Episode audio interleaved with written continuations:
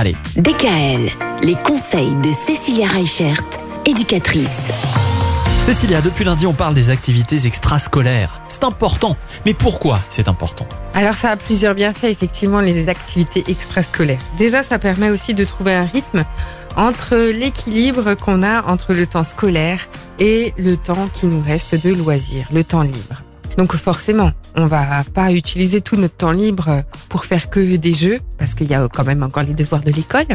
Mais ce qu'on peut faire, c'est justement, à un moment donné, bah, se poser et se dire, bah voilà, j'ai envie de faire telle et telle activité, parce qu'on remarque que les enfants qui font des activités extrascolaires vont euh, être moins stressés, moins anxieux que euh, les enfants qui ne font pas d'activités extrascolaires.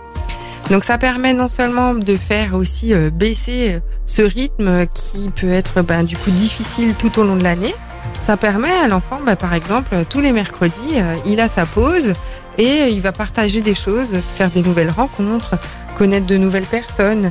Il va pouvoir enrichir ses talents, ses compétences, mais aussi pouvoir développer sa personnalité avec des personnes qu'il n'a pas l'habitude de voir ou avec un autre cercle d'amis.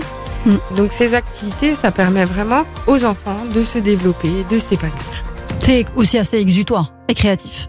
Donc votre conseil finalement, c'est pour tous les enfants de faire une activité extrascolaire, au moins une? Alors, on peut faire une activité, mais euh, c'est ce qu'on verra aussi demain. On n'est pas obligé de la faire toutes les semaines.